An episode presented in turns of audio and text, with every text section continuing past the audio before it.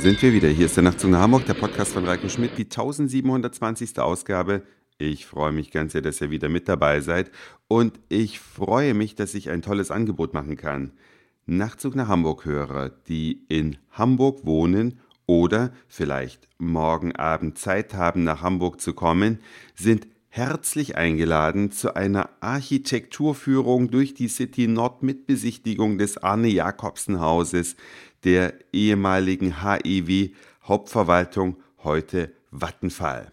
Also, wer morgen um 19 Uhr Zeit hat, schreibt ganz fix eine E-Mail, Lust vorausgesetzt, an nachtzug.email.de und schreibt mir vielleicht gleich noch eure Handynummer damit rein, dass ich euch zurückrufen kann. Sollten es zu viele werden, entscheidet das los.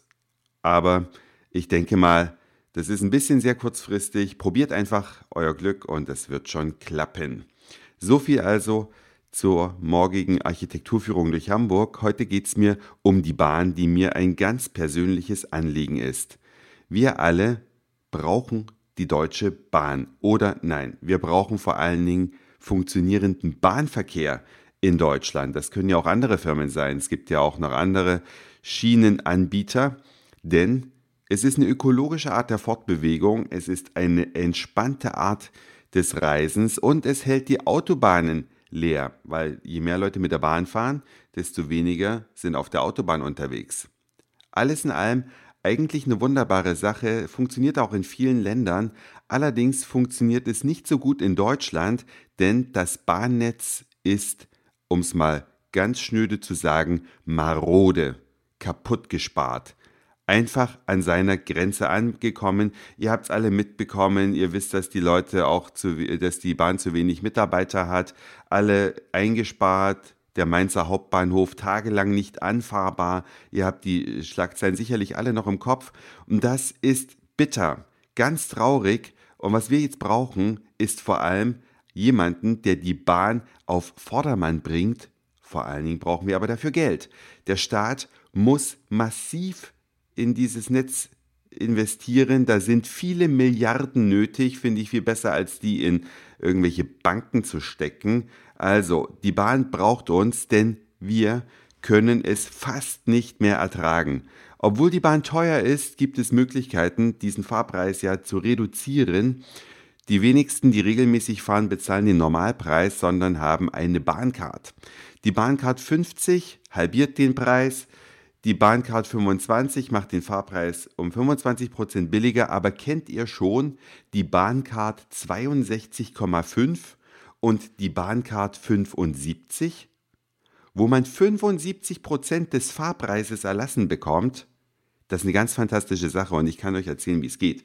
Ich habe diesen Fall nämlich gestern erst wieder durchgespielt.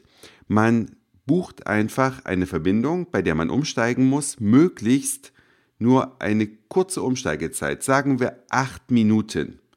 Und wenn man dann fährt, kann man sich darauf verlassen, dass man den Anschlusszug verpasst, weil die Deutsche Bahn aufgrund ihres wirklich extrem sanierungsbedürftigen Schienenweges ich sage nur alte Schwellen, Probleme an Böschungen, langsam Fahrstellen. Alles nachzugucken übrigens in der ARD Mediathek beim Markencheck Bahn. Findet ihr alles noch in der Mediathek? Guckt euch die Sendung mal an. Die ist hochinteressant. Da seht ihr, wie kaputt die Bahn eigentlich ist oder deren Schienennetz genauer genommen. Also, ihr bucht euch eine Bahnfahrt mit Umsteigezeit 8 Minuten oder in diesem Bereich jeweils, zahlt die mit der Bahncard 50 und dann verpasst ihr euren Anschlusszug. Dann habt ihr gute Chancen, dass ihr eine Stunde Verspätung habt dann entspricht das, weil ab 60 Minuten Verspätung gibt es ja nochmal 25 Prozent des Fahrpreises zurück, entspricht das der Bahncard 62,5. Wenn ihr aber so viel Glück habt wie ich gestern, nämlich mehr als zwei Stunden Verspätung, dann gibt es nochmal satte 50 Prozent. Das heißt, Normalpreis sagen wir 100 Euro, mit Bahncard 50 kostet es eh nur noch 50 Euro und nach dem Verspätungsabschlag kostet die ganze Bahncard 25 Euro statt 100. Auf diese Art und Weise hat man auch den Preis der Bahncard ganz schnell wieder raus. Das ist mein heißer Tipp. Aber der wichtigste Tipp geht an die Politik.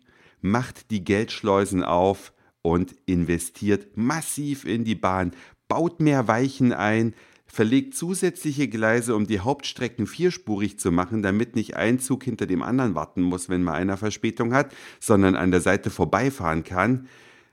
Stellt massiv Personal ein, bringt eure Brücken in Ordnung und saniert die Bahnhöfe.